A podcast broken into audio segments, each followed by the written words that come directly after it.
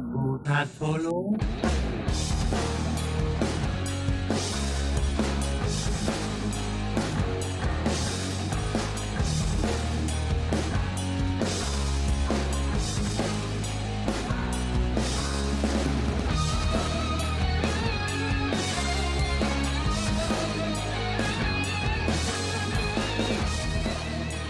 Bonjour et bienvenue dans One Shot First, le podcast qui tire ses recommandations de comics en premier. Dans cette émission, on va parler d'épisodes uniques, qu'ils soient mythiques ou méconnus, adorés ou détestés, et surtout essayer d'expliquer pourquoi ils sont importants dans l'industrie du comics. Je suis Grey Pigeon, et pour m'accompagner, j'ai mon fidèle d'estrie... Ah non, non, non, je l'ai pas... Spade n'est pas avec nous ce soir. Non, ce soir, avec nous, on a Tommy. Salut Tommy. Coucou ah, c'est Tommy ou sinon euh, Strider Tag sur les forums ou sur internet en général? Alors Tommy, je vais expliquer vite fait pourquoi tu es là. Tu es là parce que c'est toi qui nous as soufflé cette idée de faire un podcast consacré au one shot. Oui. Et en plus, tu nous as soufflé une nouvelle idée, c'est de faire un podcast consacré à la JSA. Pourquoi la JSA Ah, Pour moi, c'est l'équipe à la base. Je, je vous avoue, je donnais pas grand chose, mais c'était en lisant la période Geoff Jones, euh, David Goyer et James Robinson qui avaient démarré la série. Et là, j'ai été conquis parce que je, je Ah, m'attendais C'est à série des, des années 2000. Ouais, voilà, c'est là. Ouais, c'est une série des années 2000, mais c'est vrai que c'est une équipe qui a une très longue histoire. Ouais, et ça, je l'ai su que.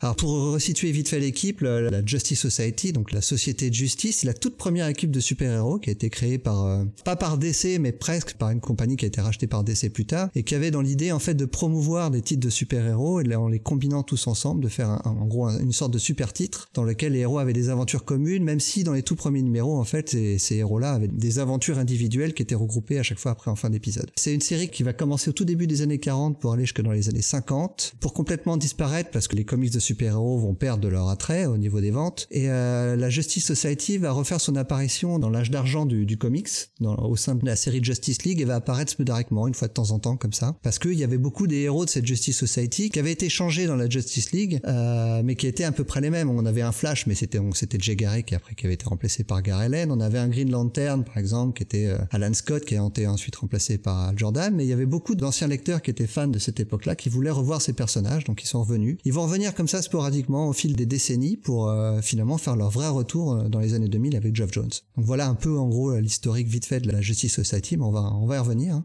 alors on, va commencer avec avec un titre que moi j'ai choisi c'est le DC spécial numéro 29 qui est sorti en septembre 1977, scénarisé par Paul Levitz et dessiné par Joe Staton. Alors, DC spécial, je sais pas si tu connaissais cette série, Tommy. Non, là, j'avoue que la série des DC spéciales, je connais que celui-là. Parce que justement, enfin bon, je te laisserai en parler. Ouais, ben, c'est une série qui est un peu spéciale, c'est une série anthologique. euh, qui était publiée par DC d'abord à la fin des années 60, qui est revenue au milieu des années 70. En tout, elle a eu que 29 épisodes, donc là on va parler du dernier. Et cette série, en fait, consistait juste à re- réimprimer des histoires de l'âge d'or. Donc ça, ça tombait bien hein, qu'ils fassent une série sur la, Justice Society pour conclure, parce que euh, ils avaient déjà republié plusieurs histoires des années 40 de cette équipe. Et les, seuls numéros originaux, en fait, ce sont les trois derniers, le 27, le 28 et le 29. Et donc le dernier numéro de cette série, le 29, est sorti en août 77 et révèle pour la toute première fois l'origine de la formation de la Justice Society of America. Parce que en fait, oui, donc la toute première apparition de la Justice Society à date de 40 avec All Star Comics numéro 3. Mais dans cet épisode, ils sont déjà une équipe. Et donc, on ne saura vraiment jamais comment ils se sont formés. D'accord.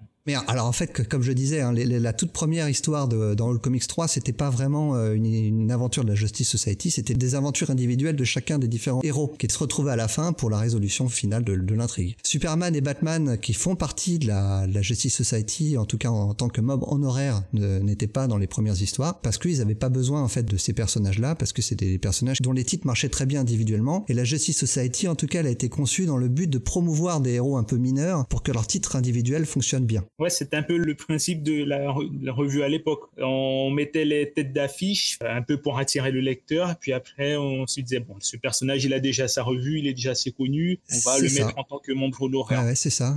Il y, a, y a un autre personnage qui fera son apparition dans la Justice Society, c'est Wonder Woman, euh, parce que en fait, au tout début de la, la création de la société de justice, ils étaient déjà embêtés, même à l'époque, par le fait qu'il n'y ait aucune femme dans l'équipe, mais euh, en fait, il n'y avait pas de possibilité parce que en, en, en 1940, Wonder Woman n'avait pas encore été créée. Et dès sa création ils vont la, ils vont la caser dans la, dans la Justice Society pour donner un petit côté féminin à l'équipe. On aura le même phénomène avec Black Canary un peu plus tard. Ouais, alors juste un petit détail, à l'époque, Wonder Woman, c'était la secrétaire de l'équipe. Bah oui, normal.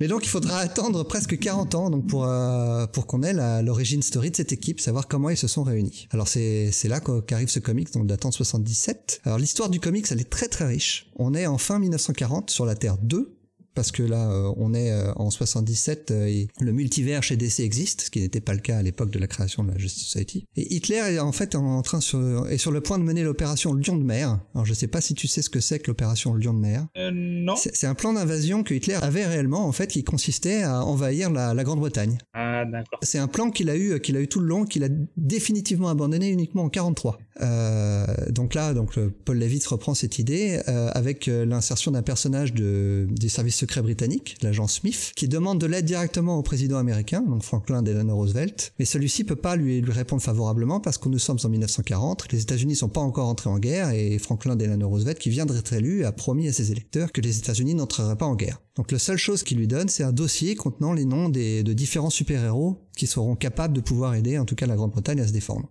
C'est comme ça que Batman, Green Lantern et Flash vont être recrutés, mais ils vont se prendre une raclée Ouais. par les Allemands et ils vont se retrouver prisonniers de Hitler, qu'on va voir lui-même dans le comics, et ils vont être à Berlin. Et Hitler va vouloir prouver sa toute puissance en les assassinant avec la lance de Longinus. Donc la lance de Longinus, pour ceux qui savent pas, c'est une des reliques de la Passion du Christ. hein. C'est la, la lance qui a permis de, enfin, qui a permis, qui a transpercé le flanc de, de Jésus lors de sa crucifixion. Ouais, alors je pense que c'est un objet qui va parler aussi à ceux qui ont regardé euh, l'animé Évangélion, parce que à un moment on mentionne beaucoup cet objet-là. Ah bah après c'est un, c'est, c'est, c'est une relique qu'on retrouve dans beaucoup d'œuvres, on retrouve aussi dans les comics, notamment dans, Constantine, même le film Constantine, je crois que euh, ils utilisent aussi la lance de Longinus. Et, et, pour la petite histoire, hein, euh, Hitler avait une vraie passion pour ça. Il y a même des, historiens qui considèrent qu'il aurait commencé la guerre avec pour seul but de récupérer cette lance parce qu'il croyait qu'elle lui donnerait un pouvoir divin. Bon ça après c'est des, des théories. En tout cas, les, les héros donc Batman, Green Lantern, Flash vont être secourus par Dr Fate et Hourman, mais Hitler va utiliser la lance pour appeler à lui des Valkyries qui va lancer contre les héros et surtout à l'attaque des États-Unis. Alors je, fais juste une petite aparté parce qu'on est en 77 et euh, je sais pas si tu te rappelles dans un petit film qui est sorti quelques années après dans lequel euh, Hitler avait aussi une fascination pour l'occulte et les reliques sacrées. Ah, c'est Indiana Jones. Exactement, Indiana Jones, George Lucas, Steven Spielberg, on va avoir à peu près la même idée que, ce qu'on voit dans ce comics-là. Mais juste pour finir l'histoire de ce comics, hein, qui est très très riche, hein, là on a vraiment attaqué que le début, hein, mais euh, il y a, il y a d'autres super-héros euh, qui vont constituer la Justice Society. Donc on a le Spectre, Hawkman, Atom et Sandman qui vont eux s'en prendre à la marine allemande sur les rives de Douvres. Le Spectre va faire passer un seul quart d'heure à la marine allemande. hein. Euh, alors ju- juste pour conclure sur cette histoire, elle va être reprise exactement, quasiment à l'identique par euh, Roy Thomas euh, dix ans plus tard en 86 pour euh, re- redonner les origines de la Justice Society, mais après la Crisis on Infinite Earth. Et si vous voulez lire cette histoire qui est un petit peu plus moderne et plus facile à trouver que celle-ci, elle est sortie dans Secret Origins numéro 31 et c'est d'ailleurs, ça a été collecté en TPB il y a pas très longtemps cette histoire-là. Alors juste pour rebondir sur ce que tu disais par rapport à Roy Thomas, c'est le début de All Star Squadron, ça en fait, la fin de, de- du DC spécial. Ouais, c'est c'est euh, ouais, c'est exactement ça en fait, parce que Levitz et Thomas étaient des grands grands fans de la Justice Society. Avaient qu'une envie, c'était de relancer la l'équipe, mais euh, ils voulaient voir s'il y avait un il y avait un terreau et euh, c'est ce numéro de DC spécial a permis de relancer un petit peu l'équipe. Alors ils font apparaître Superman euh, un petit peu en, en sauveur à la fin de l'épisode. C'est un petit peu triché parce qu'il il faisait pas vraiment partie de la Justice Society de départ, hein, mais bon. Ouais, vrai, il apparaît d'un seul coup comme Voilà. ça. Sinon, qu'est-ce que tu en as pensé alors Euh, Moi, je trouve que pour un numéro de 35 pages, il se passe quand même beaucoup de choses hein, par rapport à aujourd'hui. hein. Bon, je vous avoue que dernièrement, j'ai pas lu grand-chose de récent, mais euh, si on se base sur la technique depuis le début des années 2000 où les auteurs ils écrivaient pour remplir du TPB, là en 35 pages, on a quand même une, une histoire complète. Ah bah on a l'équivalent de, de 6 numéros d'aujourd'hui dans une histoire de 35 pages. ouais. Et, et sans que ce soit extrêmement verbeux, je trouve que le numéro se lit très bien d'une traite euh, sans aucun problème. Les dessins sont même assez modernes. Moi, je trouve que c'est un numéro qui a plus de 40 ans maintenant, mais qui a pas à rougir de ce qu'on peut lire euh, de nos jours. Alors par contre, Star Squadron, c'est sorti au début des années 80. Alors tu disais ouais, c'est euh, après euh, Crisis, mais entre temps, il y a eu un passage, un petit run dans un- une anthologie qui s'appelait, enfin c'était Adventure Comics, et il y avait, euh, enfin je crois que c'était un magazine d'une centaine de pages, et puis il y avait plusieurs histoires dans le magazine, et il y avait justement euh, une dizaine, une quinzaine de pages consacrées aux aventures de la Justice Society. D'accord. Ah, tu me l'apprends. Ouais, euh, je pense que c'est sorti Alors, je crois que de nos jours, ça se trouve plus. Hein. C'était sorti dans deux ou trois TPB qui s'appelait justement Justice Society, mais c'est en fait c'était les numéros de Adventure Comics. D'accord. Et bien, et je crois, bon après aujourd'hui aussi on trouve plus, hein, mais c'est sorti aussi dans les showcases. Je sais pas si tu as connu ça. Oui, ouais, bien sûr. Les gros annuaires téléphoniques là en noir et blanc. Voilà. Ok, bah on va enchaîner avec ton premier choix, euh, par contre qui est beaucoup plus récent. Hein. Toi, tu as choisi des titres uniquement écrits par Geoff Jones, hein, si je Ouais, exactement. Geoff Jones, lui, il a repris l'équipe en main. Et lui, il a fait un peu un équivalent avec les héros de la Justice Society, ce que Grant Morrison, il avait fait avec la JLA. Donc euh, moi, c'est le numéro que j'ai choisi, c'est JSA numéro 10. Alors, il date de mai 2000 et s'appelle, euh, alors le titre VF, c'est La chasse sauvage, en anglais Wild Hunt. Qui l'a dessiné ce numéro? Alors ce numéro, c'est euh, Steve Sadowski qui le dessinait et au texte, c'est Geoff Jones et David Goyer. Parce que, juste pour situer un peu le lecteur, les cinq premiers numéros de cette série, c'est James Robinson qui a écrit avec David Goyer et puis au bout du sixième, c'est Geoff Jones qui a pris le relais et toujours avec David Goyer qui va rester jusqu'au numéro 50. Alors c'est une série qui va durer, je pense, 87 numéros, quelque chose comme ça, et ça va être euh, rebooté, enfin rebooté, ça va être relancé euh, avec une nouvelle série, euh, alors qui s'appelle pas JSA, mais ça s'appellera Justice Society of America après Infinite Crisis. Ouais. Mais là, tu t'es, tu t'es focalisé sur la JSA pour l'instant. Voilà, pour l'instant, c'est la JSA, ouais. Alors, on est au tout début, hein, parce que le numéro 10, euh,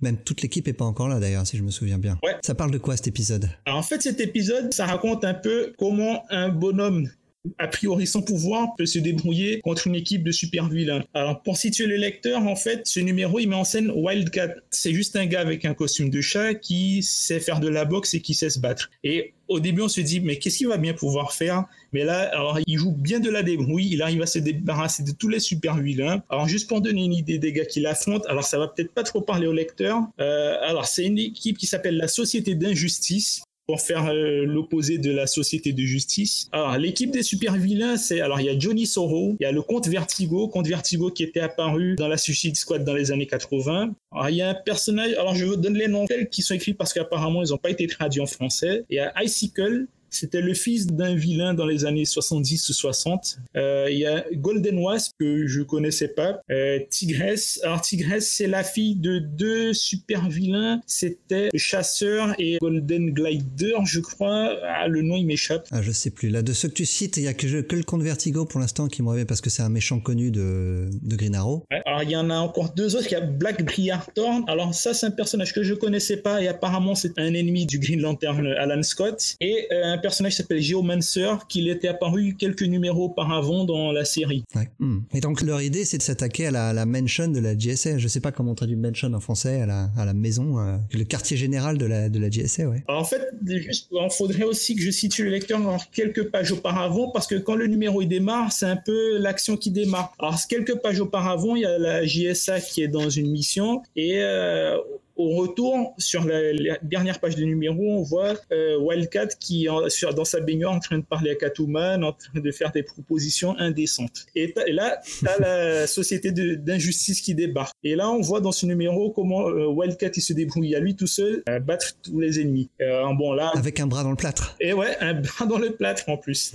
Ça rajoute au comique de l'épisode parce que l'épisode est très drôle. Ouais, effectivement. Il est plein d'action, mais en plus, il est très drôle, ouais. Ouais. Et en plus, quand il se bat contre certains personnages, alors en fait, il connaissait déjà Tigresse parce qu'il avait déjà affronté les parents. Et il fait un peu des sous-entendus au personnage. Et puis, il n'hésite pas à un moment à monter sur le ring contre l'un des méchants, contre Golden Wasp, à faire un combat de boxe. Alors ça, c'est des personnages qui vont revenir après. Hmm. Bon, l'épisode, il se termine comme ça d'un seul coup. Enfin, euh, il arrive à battre tous les méchants. Euh, on voit que Johnny Sorrow, il était venu, en fait, il a fait une distraction parce qu'il est venu récupérer un objet qui s'appelle, je crois, c'est la- les larmes du roi. C'est un artefact qui va revenir après dans la série. Mais en fait, il est venu juste pour, il a envoyé tous les méchants juste pour faire distraction et il est venu récupérer son artefact. Et à la fin, euh, ben, les personnages arrivent l'équipe arrive, ils se disent qu'est-ce qui, ils demandent qu'est-ce qui s'est passé. Wildcat, il, il raconte un peu vite fait. Il a dit euh, notre vieux pote Johnny Sorrow a fait un crochet pour dire bonjour. Il est venu avec des copains une bande de chahuteurs. Ils sont tous décampés d'ici avant que j'ai eu le fin de leur lire la loi anti-émeute. Enfin, tous sauf un.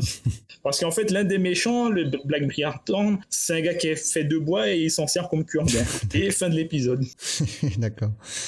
Moi, j'ai bien aimé cet épisode parce que ça permettait, on est vraiment, comme tu le disais au tout début de la série, en numéro 10, et c'est la, je crois que c'est le vrai tout premier épisode dans lequel Wildcat est, euh, est le personnage euh, principal d'un épisode. Et ça permettait à, à ce que nous, le lecteur, qui connaissions, qui n'étions pas vraiment familiers avec l'équipe, de comprendre pourquoi il était important d'avoir un personnage sans pouvoir comme ça dans cette équipe et quelles étaient ses, ses capacités. Hein. Et on voit bien dans cet épisode que un, un peu, un peu à la manière d'un Batman euh, dans l'univers de la Terre 1, qu'il est loin d'être un manchot quand il s'agit de se battre. Hein, C'est un épisode très sympa.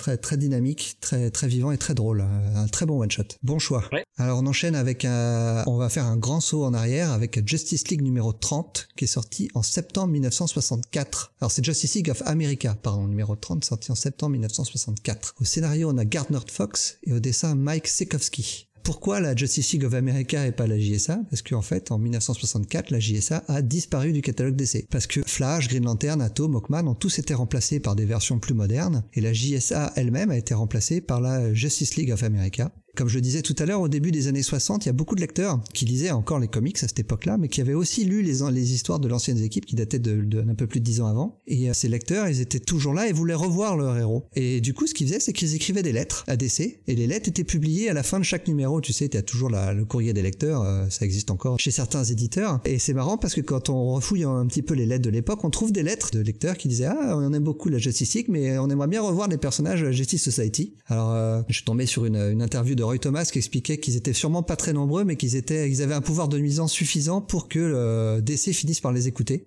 Et euh, c'est pour ça que donc c'est les héros de la Justice Society vont revenir au sein de la série Justice League of America. C'est Julius Schwartz, donc l'éditeur du titre, euh, qui va faire revenir l'équipe. Mais d'abord, tout d'abord, ils vont avoir un galop d'essai en faisant revenir un personnage dans une série un peu plus mineure que, que la Justice League. Ils vont faire revenir Flash, euh, donc l'ancien Flash de Jay Garrick, dans le Flash numéro 123, qui va rencontrer donc le Barry Allen, le Flash de l'univers classique actuel de l'é- de l'époque en tout cas. Et ce numéro va rencontrer un énorme succès. Ouais. C'est de là que va, va leur venir l'idée donc de créer le multivers. Donc les anciens héros donc de la Justice Society venant de la Terre 2 et les nouveaux héros venant de la Terre 1. Alors thé- théoriquement ça aurait dû être l'inverse, mais c'est comme ça. Et dans Justice League numéro 23 et 24, c'est là que la GSA historique va faire sa première apparition au sein de la Terre 1. Donc on arrive au numéro au numéro de la gilet 30, qui est la suite du numéro 29, mais qui peut se considérer comme un one-shot aussi, puisque de toute façon, l'histoire du numéro 29 est résumée dans la première page. Ah, d'accord. Alors, on est au tout début donc du retour de la JSA. On a déjà deux terres, donc comme j'ai dit, la Terre 1 et la Terre 2. Et là, au GLA 30, euh, ils se disent ah ça suffit pas, il nous faudrait une troisième Terre. donc ils vont créer la Terre 3 dans cet épisode où va sévir une version maléfique de la Justice League, qu'on va appeler le Syndicat du crime, composé de cinq membres euh, Ultraman, Allman, Superwoman, Powering et Johnny Quick. Donc ils sont en gros les avatars des, membres de la GLA, hein. Ultraman pour Superman, Allman pour Batman, euh, et ainsi de suite. Donc on a l'avatar de Wonder Woman, de, Green Lantern et de Flash. Et dans cet épisode, le, syndicat du crime va d'abord affronter la JSS sur la Terre 2. Suite à l'affrontement, donc Powering va réussir à emprisonner toute la Justice Society sur la Terre 3. Et c'est après que les membres de la GLA vont alors affronter à leur tour les membres du syndicat du crime sur la Terre 2, l'emporter pour réussir à libérer la Justice Society. Et à la fin, suite à la défaite du syndicat, les deux équipes après vont retourner à leurs terres respectives. Alors c'est un numéro hyper classique de l'âge d'argent. Euh, c'est beaucoup moins ambitieux que ce dont on a parlé pour l'instant au niveau, au niveau scénaristique en tout cas. hein. C'est vraiment euh, les héros affrontent les méchants, euh, ça prend quelques pages et à la fin tout le monde est content parce que ça s'est résolu de la bonne manière. Mais en fait, le, plus que la qualité intrinsèque du titre, la raison pour laquelle j'ai choisi ce titre, c'est pour la, vraiment la création du multivers hein. et le fait aussi de d'avoir ce retour de la JSA au sein de l'univers proper d'essai. Euh, ça va plaire tellement aux lecteurs que tous les ans jusqu'en 1985, on aura un annual GLA JSA qui va revenir, ça va être la tradition euh, d'une rencontre entre les deux équipes et on va voir que cette tradition va continuer même après 85 avec un des numéros que tu vas choisir un peu plus tard. Et juste pour conclure, et donc la Black Canary de la Terre 2 va même finir par rejoindre la Justice League de la Terre 1 en 1969. Alors toi, qu'est-ce que t'as pensé de cet épisode? Ah, là, pareil, hein, c'est comme le DC spécial 29. ah, il s'est passé beaucoup de choses aussi en une vingtaine de pages. hein. Là, il n'y a rien à dire. hein. Là, c'est, on voit que c'est pas la même chose qu'aujourd'hui. Après, c'est assez marrant parce que c'est divisé en chapitres. Donc, il y a le premier chapitre où la Justice Society affronte le syndicat du crime. Et à chaque nouvel affrontement, oh là là, il ne faut surtout pas qu'il il arrive à prononcer Voltum, sinon il vous nous emprisonner. Ah oui, ouais, il y avait ça aussi dans l'épisode. Il... Ouais, il fallait pas se faire toucher. Il fallait pas que le personnage euh, prononce Voltum. Voilà. C'est ça. Donc c'est vraiment c'est des menaces un petit peu risibles maintenant, un petit peu dans le dans l'idée de ce qu'on avait dans dans la, dans la série télé Batman 66. C'est très cartoonesque. Alors ce coup de ne pas toucher le- et, et Voltum, ça venait justement du, du Justice Of America numéro 29. Donc c'est comme ça qu'ils savaient que le la menace venait de là. Juste une petite interruption tant qu'on parle de Batman 66. Ça me rappelle le film Batman avec, enfin, le long métrage avec Adam West et la fameuse scène de la bombe où Batman il se dit bon sang pas moyen de se débarrasser d'une bombe dans les parages. Ouais voilà, bah, c'est, ouais, mais c'est un peu, c'est un peu l'ambiance de, tout le Silver Age DC de cette époque-là. Hein. Pas vraiment très sérieux en fait. Ça s'adresse vraiment à un public pour enfants. C'est pas très ambitieux scénaristiquement parlant. Mais par contre, oui, les, les anciens fans y trouvent leur compte parce que justement avec euh, avec des clins d'œil comme ça à l'âge d'or, ce qui fait de ces numéros des numéros un, un peu intéressants à lire même a posteriori. Ouais. Alors, juste aussi un mot sur l'équipe. Euh, ce qu'il faut savoir, c'est que la Superwoman, c'est pas Diana Wonder Woman, c'est euh, c'est Lois Lane en ah, fait. la, la, la, Alors, la, la Superwoman de la, du syndicat du crime, c'est la Lois Lane qui est en couple avec le Ultraman de. Ouais. Alors je sais pas. Non, je crois qu'à l'époque c'était encore innocent. D'accord. Je voulais juste dire que les super vilains ont exactement les mêmes pouvoirs que les super héros, à l'exception du Batman, donc le All Man, qui lui a des vrais super pouvoirs parce qu'il a un super cerveau. Ah d'accord, parce que la chose qui m'a frappé c'est sa cagoule en forme de, de hibou. Ouais ouais. Et aussi, alors juste un dernier truc, hmm? c'est que le Superman, enfin le Ultraman, lui, la kryptonite, ça le rend plus puissant. Alors après, bon, je vais m'avancer un peu, mais c'est une équipe qui est revenue après. Hein, C'était euh, reprise par Grant Morrison dans la graphic novel Terre 2, qui était dessinée par Frank Whiteley. Ouais, c'est ça, ouais. ouais. Et euh, bon là, alors je sais pas si, je crois que dans l'âge d'argent, c'est bon, c'était encore innocent, mais dans le numéro de Morrison, alors là on a carrément euh, Superwoman qui a une relation avec euh, Allman. Ouais, bah, euh, Geoff Jones va reprendre ça aussi dans Forever Evil après. Mais bon, si vous voulez lire la vraie, la vraie origine donc de, du syndicat du crime, c'est dans ce numéro de la Justice League of America numéro 30. On enchaîne avec donc ton ton second titre on retourne à la JSA moderne. Ouais, alors moi, le deuxième numéro que j'ai choisi, alors c'est JSA numéro 54. Alors, j'ai pas l'année en tête. Il me semble que ça doit être de 2003. Bon, là, je vous avoue que j'ai, j'ai un peu loupé par rapport au mois de parution. Alors, le JSA 54, il est sorti en janvier 2004. Ah, merci. Au scénario, on a Geoff Jones et au dessin, on a Don Kramer. Excuse-moi, vas-y. Merci. Alors, en fait, ce numéro-là, il reprend un peu l'esprit de rencontre annuelle de la JLA et de la JSA. Tout à fait. Alors, ce, de quoi ce numéro il parle, en fait, c'est le dîner d'un repas de Thanksgiving c'est un férié ultra connu aux États-Unis. c'est une tradition où en fait les, les, familles se regroupent pour un dîner, pour célébrer justement le jour où, alors si je dis pas de bêtises, les colons, les explorateurs, ils ont partagé un repas avec les autochtones. C'est ça. Voilà. Et euh, alors dans ce numéro, alors ça fait suite à un graphic novel qui était sorti. C'était euh, JLA JSA. Alors c'était sorti en France sous le titre de Vice et Vertu. Et ce numéro, c'est un peu la suite de ce graphic novel où on a le même, euh, le même esprit de rencontre, où l'équipe partage un repas. Alors bien sûr, c'est beaucoup plus léger, hein. c'est beaucoup un esprit euh, bon enfant par rapport à Vice et Vertu, où tu avais euh, une menace grandiose qui, qui était surgie avec Despero. Bon, bref. Et alors ce numéro, il commence où t'as Mister Terrific qui parle avec Batman et Batman qui fait son sceptique comme d'habitude et Mister Terrific lui dit mais bon, je vais essayer de traduire de l'anglais parce que c'est pas sorti en France, ce numéro-là. Alors, ça a été publié dans le TPB numéro 7. Euh, Princess of Darkness, euh, c'est pas encore ressorti aux États-Unis. Enfin, je pense que ça doit être épuisé. Alors, euh, voilà, Mister Terrific qui dit à Batman, rends-toi service, Batman, euh, essaie de penser et d'être optimiste aujourd'hui et Batman qui fait son, son grincement de l'époque de Grant Morrison là qui faisait faisait mm, et euh, Mister Terrific qui lui demande mais qu'est-ce que ça veut dire et Batman? Non c'est rien du tout alors après il y a un dialogue t'as les membres de l'équipe qui se parlent qui se font connaissance l'un l'autre euh, bien sûr, les deux équipes, elles ont eu, l'occasion de se croiser un peu auparavant. Hein. Et même avant Vice et Vertu aussi, me semble, c'était dans la JLA de Grant Morrison. C'était l'arc Crisis Times 5, où en fait, tu avais un peu la, première dépiction de la JSA que Geoff Jones va reprendre par la suite. Alors, tu as les membres de l'équipe qui s'échangent l'un l'autre, tu as euh, Wildcat qui se chamaille avec Power Girl, et Power Girl le balance à travers la fenêtre, Wonder Woman qui essaie d'expliquer expliquer un peu que Thanksgiving, c'est pas tellement innocent comme fête, et ainsi de suite, ainsi de suite. Tout se passe bien, tout le monde va trinquer, tout le monde va célébrer. Et alors, il y a deux méchants qui apparaissent, Kulak le sorcier et Euh, le deuxième, et je ne sais pas le nom du deuxième. Ah, je peux pas t'aider, je me rappelle plus. Ouais, c'est des méchants que je connais pas, en. C'est des, des, vrais seconds couteaux, en tout cas. Hein.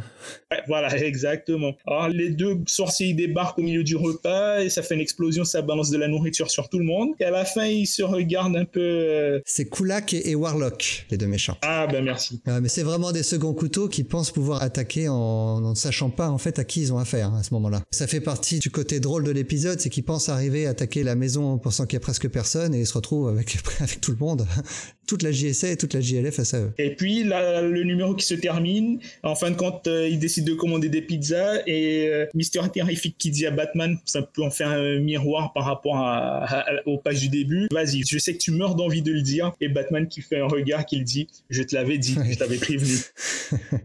Ah, c'est encore un épisode assez drôle. Hein. Euh, c'est marrant parce que tous les épisodes qu'on a choisis de la JSS sont des, épisodes comiques, alors que la JSA est loin d'être une série uniquement comique. Hein. Il y a des arcs tragiques tout le long de la série hein, qui, dure, va durer plus de 100 numéros au total. Et tous ceux qu'on a choisis sont drôles.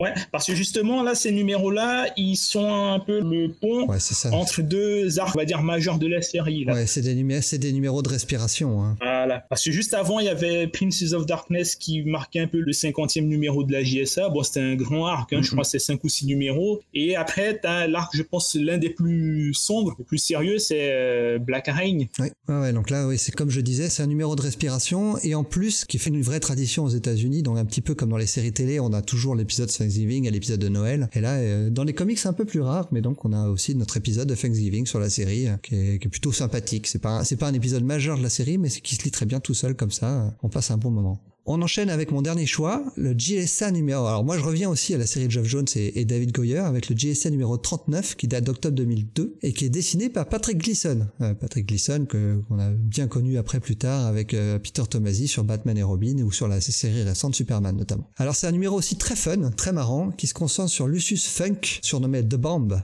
qui est euh, alors je sais pas comment toi tu le vois, mais moi je le vois comme un crétin. Hein, et je pense qu'il y a pas d'autre mot. Le mal alpha comme il se définit. Ouais, moi, moi, moi je je l'ai défini comme un, crétin ultra testostéroné. Et alors, il est obsédé par Power Girl. Alors, Power Girl, juste pour la situer vite fait, pour faire très simple, hein, c'est l'équivalent de Supergirl, mais sur la Terre 2. Donc, c'est la cousine de Superman. Alors, euh, De Bomb, il est en prison. Il est au pénitentiaire Blackgate. Et euh, il ne pense qu'à une seule chose. C'est ce qu'il va faire à la sortie, au fait qu'il va retrouver Power Girl. Parce que vu qu'il est amoureux d'elle, il est persuadé que l'amour sera réciproque, puisque il est lui-même euh, extrêmement puissant. Et donc, il a besoin d'une euh, d'une femme extrêmement puissante. Donc, évidemment, il est amoureux de Power Girl, qui est la femme la plus puissante de l'univers de la Terre 2 et euh, il est persuadé que l'amour sera partagé. Alors il a, il a sa cellule, c'est des cages assez drôles, hein, qui sont recouverts de photos et de coupures de presse à, l'image de, de, Power Girl. Alors il va réussir à s'évader, évidemment, hein, et puis il va partir à la, à la recherche de, de, Power Girl. Ensuite, on, on, va passer sur Power Girl, qui elle était à une cérémonie de promotion pour sa fondation caritative, et elle va se faire attaquer par un, par un vilain de seconde zone hein, qui s'appelle The Force. Euh, donc on imagine bien que The Force euh, va, va avoir aucune chance contre Power Girl, sauf que Power Girl aura même pas l'occasion de se défendre, parce que c'est là qu'elle va intervenir de bombe et qui va lui euh, s'en prendre à de force pour montrer à Power Girl à quel point il est puissant et pouvoir lui déclarer sa flamme. Sauf que Power Girl, elle s'en moque complètement.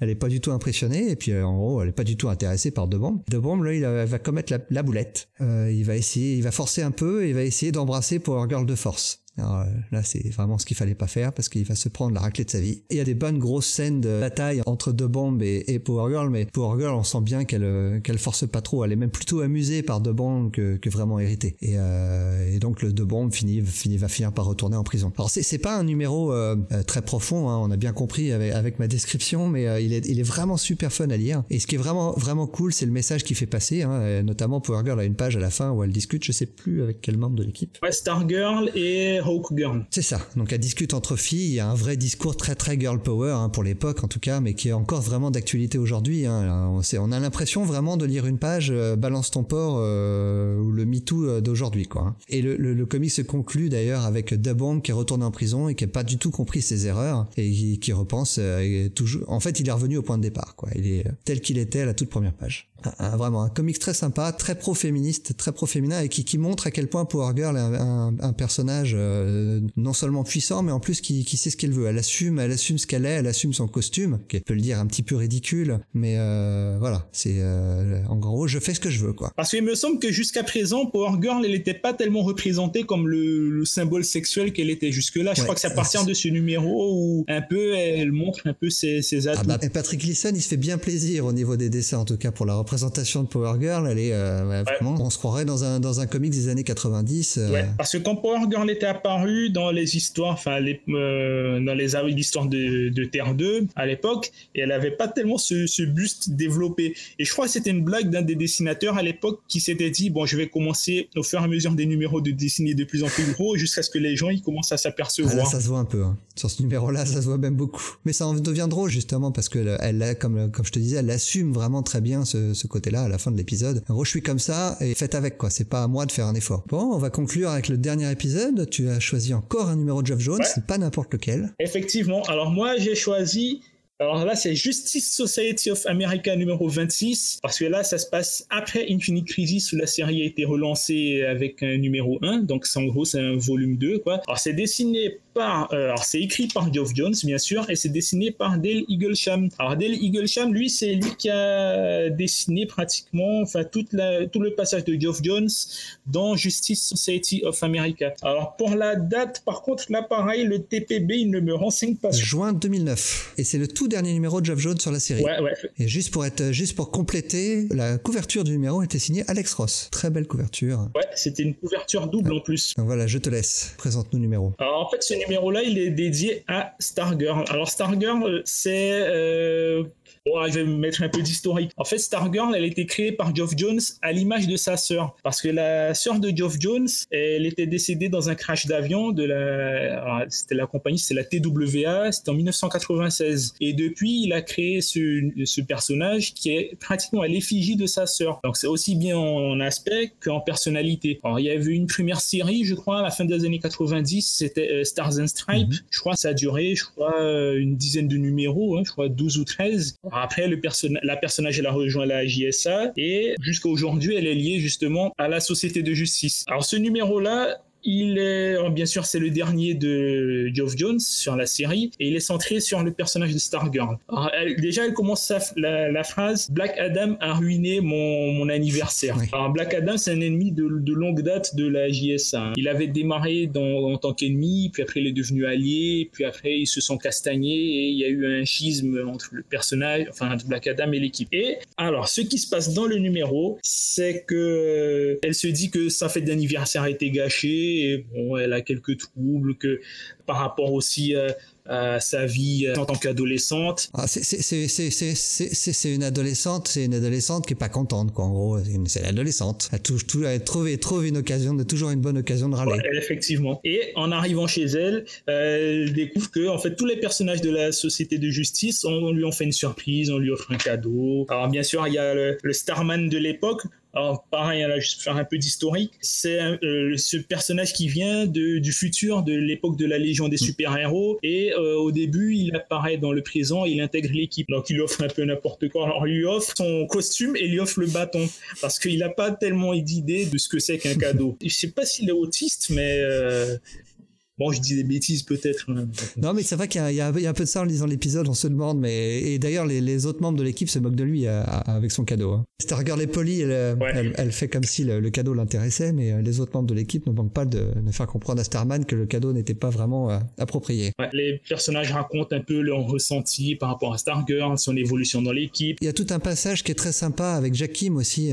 euh, il y a toute une discussion avec Stargirl sur le fait que ça sont les deux adolescents de la, G- de la Justice Society et comment euh, Jack Kim a mal vécu le fait d'être en compétition avec Stargirl pour justement être l'adolescent de l'équipe. Alors que il, il remercie Stargirl du fait de elle de n'être jamais rentrée en compétition avec lui et, et d'avoir justement toujours fait en sorte que Jack Kim se sente bien au sein de l'équipe. Euh, c'est très, c'est très touchant comme moment. Et puis à la fin, elle souffle les bougies du gâteau et tout le monde l'accompagne chez le dentiste parce qu'elle se disait qu'elle allait retirer son appareil. Ben, en fin de compte, elle le garde encore un peu. Ouais. Donc voilà, et là, ça, le numéro, il se termine où euh, tout le monde repart, tout le monde est content. Et, Star- et Starman qui regarde le, en direction du lecteur, qui dit, alors il dit merci. Alors il y a Jakim qui demande, mais à qui tu parles? Et Starman qui répond à tout le monde. Et ça se termine le numéro. Et euh, c'est la fin du run de Geoff Jones. Et j'ai pas lu la suite et euh, je pense que de, au niveau de la série, vous pouvez vous arrêter Ouais, là. la, la série oui, perd en qualité après le, après le départ de Geoff Jones. Ah, ça reste sympa, c'est toujours des super personnages, donc c'est toujours intéressant de les lire, mais c'est vrai que c'est vraiment Geoff Jones qui a marqué cette série de son empreinte. euh, c'est- plus pareil après lui, quoi. Bon, bah voilà, on a fait le tour de, de, de nos épisodes. On va conclure. Alors, Tommy, par contre, euh, c'est très, très sympa d'être venu faire ce podcast avec moi, mais euh, tu, as- toi-même, un- tu es intervenant dans un autre podcast, mais un podcast en anglais. Tu peux nous en parler un petit peu? Oui, alors c'est un podcast qui s'appelle le Epic Marvel Podcast. Alors c'est, euh, ça fait partie d'un, réseau de podcasts américains qui s'appelle le Thunderquack euh, euh, Group, je crois. Enfin, c'est un groupement de plusieurs podcasteurs. Et moi, j'interviens avec un collègue. Avec Curtis, lui, il fait appel à plusieurs euh, intervenants pour parler de, euh, de la série de, de recueils américains, de euh, série Marvel, le Epic Collection. En fait, en gros, l'Epic Collection, ça reprend, alors pas dans l'ordre, parce qu'ils les sortent pas dans l'ordre, mais ça reprend à peu près une quinzaine de numéros d'une série particulière. Donc là, en termes de série, là, je crois qu'on doit être à une... oh, une dizaine de, séries. Alors bien sûr, quand je parle de séries, je parle de héros. hein. Bien sûr, les séries Iron Man, Amazing Spider-Man, tout ça. Et c'est une collection qui avait démarré en 2013, je crois, 2012 ou 2013, et ça continue jusqu'à aujourd'hui. Ouais, ça a pris un peu la suite des, des Masterworks. Masterworks qui eux sortaient dans l'ordre alors que les Epic euh, sortent pas dans l'ordre mais ça permet d'avoir des arcs plus récents sur des sur des héros. euh, quand on voulait lire dans un, un- un run particulier euh, en attendant les Masterworks, on pouvait attendre parfois plusieurs dizaines, plusieurs années quoi. Ouais, effectivement. Alors, euh, juste pour une petite précision, alors euh, le Epic Collection, c'est un peu ce qui a repris la suite des, des Essentials. Ah mais c'est en couleur. les Essentials, là, Les Epic sont en couleur alors que les Essentials étaient en noir et blanc. Voilà, exactement. Et alors moi, j'interviens au niveau des numéros sur les Avengers. Donc là, j'avais enregistré un premier numéro qui date un peu, je crois un peu plus d'un an. C'était sur le numéro 9, le volume 9, c'était de Final Trait. C'était en gros le début du passage de Jim Shooter. Là, je vais enregistrer dans pas longtemps le volume, euh, l'épisode sur le numéro 15 qui concerne Judgment Day. Et en fait, c'est la fin du run de Roger Stern sur euh, les Vengeurs. D'accord. Bon, on écoutera ça. Moi, j'ai écouté ton premier épisode, c'est très sympa. On, on apprend beaucoup de choses. Donc, vous revenez épisode par épisode sur le sur l'ensemble de l'épique. Euh, C'est alors, il vaut mieux avoir lu les épisodes avant de vous écouter, hein, si on veut pas être spoilé. Ouais, effectivement. Alors, comme d'habitude, on va se quitter en chanson. Et c'est toi, Tommy, que choisis ce morceau-là. Qu'est-ce que tu nous as choisi? Ouais, alors moi j'ai choisi un morceau de Billy Idol. Alors Billy Idol qui était habitué un peu au punk rock un peu agressif. Alors là c'est une période où il s'est un peu assagi, où il pense un peu à l'avenir. Et le morceau que j'ai choisi s'appelle Prodigal Blues de l'album Charmed Life. Bah, Très bien, mais on se quitte avec Billy Idol. Et encore merci, euh, Tommy, d'être euh, d'être venu euh, faire cette émission avec moi. On espère que tu reviendras euh, en faire une avec, euh, avec Spades pour, sur un autre thème euh, Bien sûr. euh, très bientôt. Et puis, euh, nous, on se dit à très vite. Et, euh, et au revoir. À bientôt. Riding my life like a runaway train, moving from one track to that. Howling, crying, screaming at the moon. Only my voice came back. Only the echo came back.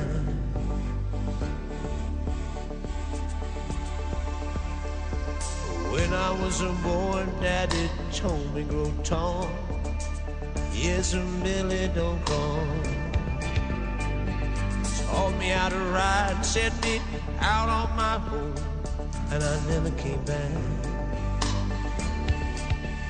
And yes, I'd do it again. Oh, wouldn't you? Yeah, I'd do it again. Uh huh. Oh, yeah. Do it again, baby. Wouldn't you?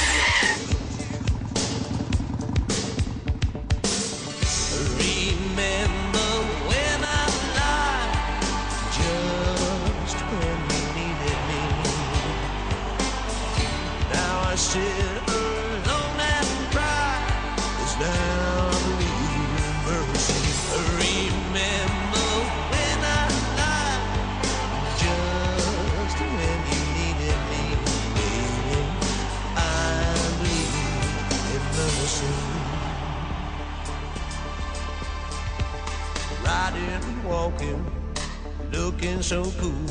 Guess I crossed over the borderline.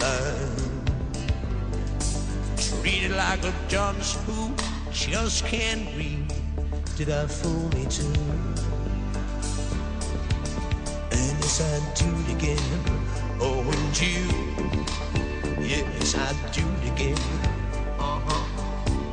Yeah, I'd do it again, baby you.